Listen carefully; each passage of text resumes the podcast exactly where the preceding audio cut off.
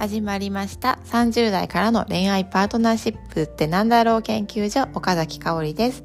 この番組では32歳の時にアプリで出会ったスペイン人パートナーがいる私が30代からでも引け目を感じずに恋愛を楽しむ方法パートナーとより良い関係を築く方法についてお話ししています。今日のテーマは将来家事分担をするために意識していること同棲前の心得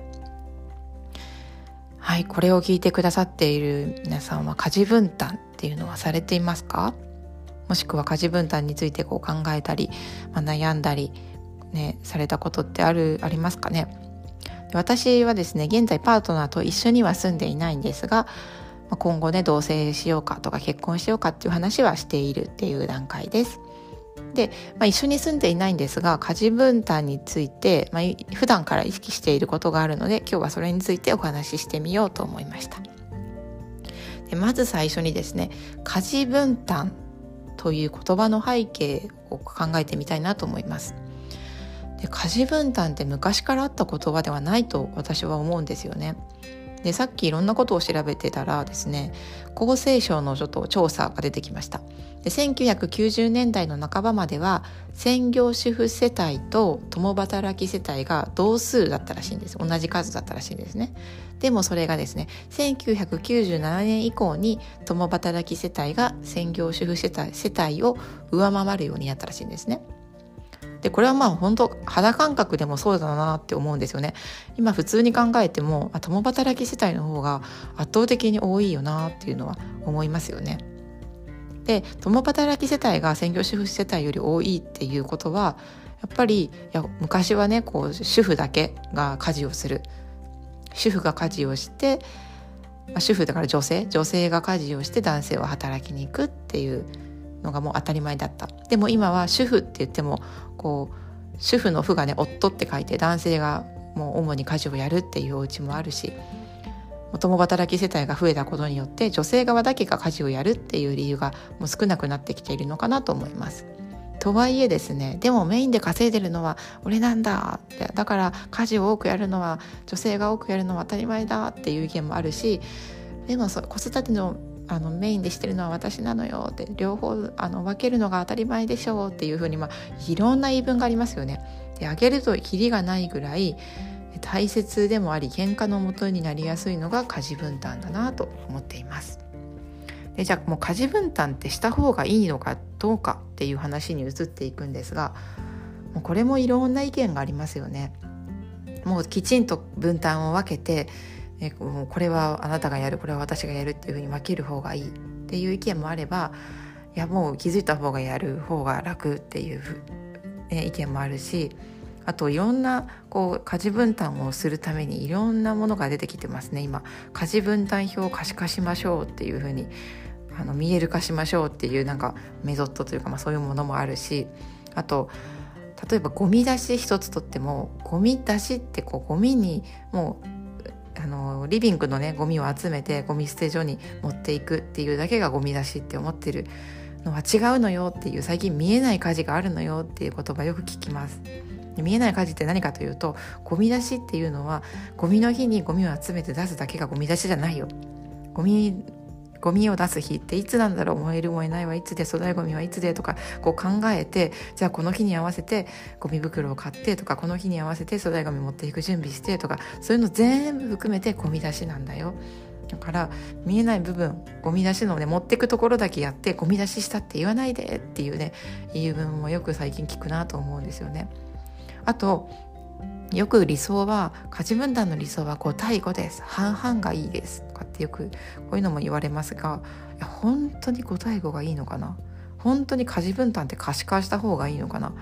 見えない家事まで書き出して見える化してゴミ出しというのはいやゴミ袋を用意する以前にこの日がここの日に燃える燃えないがあってとかっていうのを見える化した方がいいのか？本当なのかな？っていうのは少し疑問だなと思っています。でなぜ疑問なのか言うとですねやっぱりもう2人の中にしか答えはないと思うんですよね。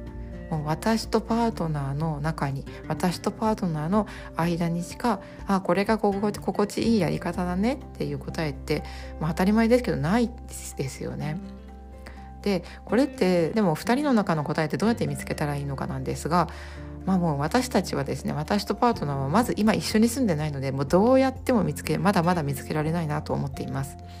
で一緒に住みだしたらきっと「いやここは違うんじゃないの?」とかお互いの価値観がぶつかることもあるかもしれないんですがでもその中で、ま、2人のね中の正解っていうのを見つけていくことが大事なんだと思います。で2人の価値観の中にどんなものが含まれているかっていうとまず一つはお互いの親がどういうふうな家事分担をしていたかこれっても少なからず必ず染みついてると思うんですよね。自分の母がメインでやっていたなのか自分の父はこういうことをやっていた。だから自分はこうこうやりたいっていうのが多分無意識にあるはずなんですよね。でそれがまず一つとあとはお互いの得意なこと不得意なこと好きなこと嫌いなことっていうのも家事の中でいろいろありますよね。であとは、まあ、家電最近便利なものいっぱいありますよねお掃除ロボットとかえ洗濯をね乾燥まで全部やってくれる洗濯機とかあと食器洗いもね乾燥まで全部やってくれるものとかあとは代行家事代行とかベビーシッターもありますねなので代行をどこまで利用するかとか、ね、それそういうのも全部関わってくるかなと思います。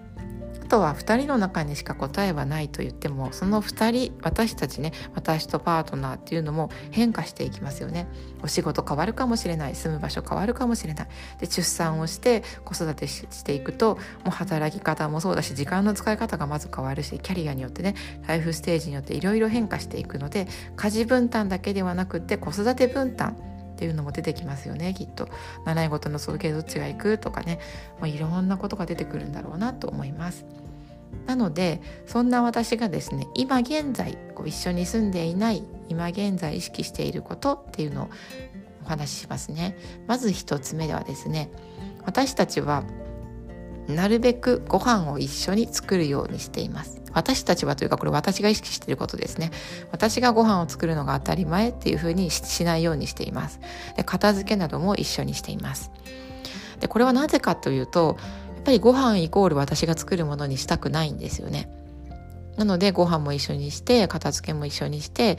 まあ、掃除を一緒にするってことはまだあんまりないですがでも一緒にしたこともありますね。なのでなるべくいろんなことを一緒にするっていうふうに今はしています。で2つ目は家事分担について気楽に話してみる。でこれは今から家事分担について話そうっていうふうになんかこうそういうふうに言うんじゃなくって、まあ、ドラマを見てとかあとは気楽にこう散歩しながらとかでねあなんかあのここについてどう思うみたいにこう気楽に話してみるっていう感じを時々してます。であと3つ目心がけているのはもうお礼を伝えることですね。私は時々作ったものを作った料理をパートナーの家に持っていくってこともするんですがその時にこう「ありがとう」って言われると本当に嬉しいし外食をする時に私が払ったりパートナーが払ったりいろいろですがその時にも「ありがとう」っていうのはしっかり伝えるようにっていうのは意識をしています。で、まあ、何が大事かっていうとやっぱりもう小さなことから話し合いができる関係を作っていくっていうことがすごく大事だなと思うんですね。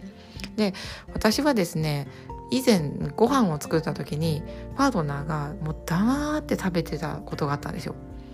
で美味しいとか美味しくないとかもう一切何も言わずに黙って食べてたんですよね。でそれがすごくすごく寂しくて言ったんですよね。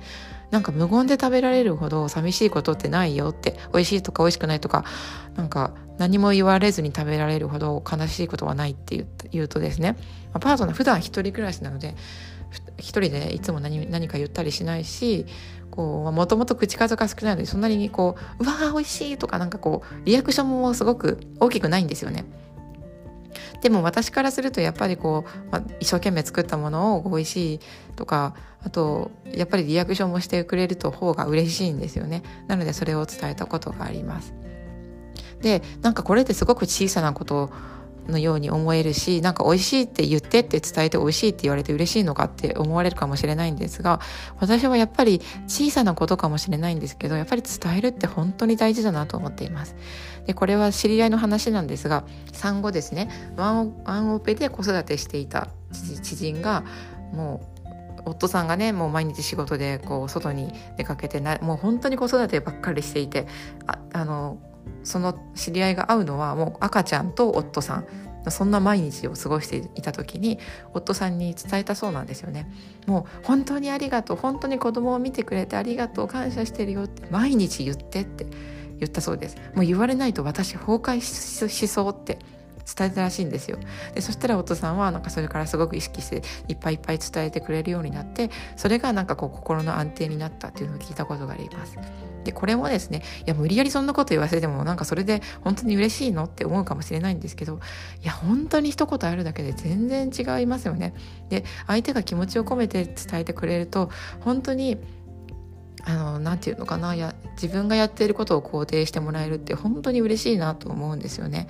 で家事分担って5対5がいいのかとか分担どこまでこう相手がやるかとかそういうことってすごく大事かもしれないんですけどそれよりもやっぱりお互いどんな気持ちで過ごしているかってことが一番だと思うのでやっぱり話し合える関係やってほしいことをリクエストできる関係っていうのがこう同棲する前から一緒に住む前からすごく必要なことなんじゃないのかなと思って私も日々意識しています。これの正解っていうのはまだまだ全然見えてこないんですが、まあ、今こんなことやってるよっていうお話でした。参考にしていただけると嬉しいです。じゃあねまたね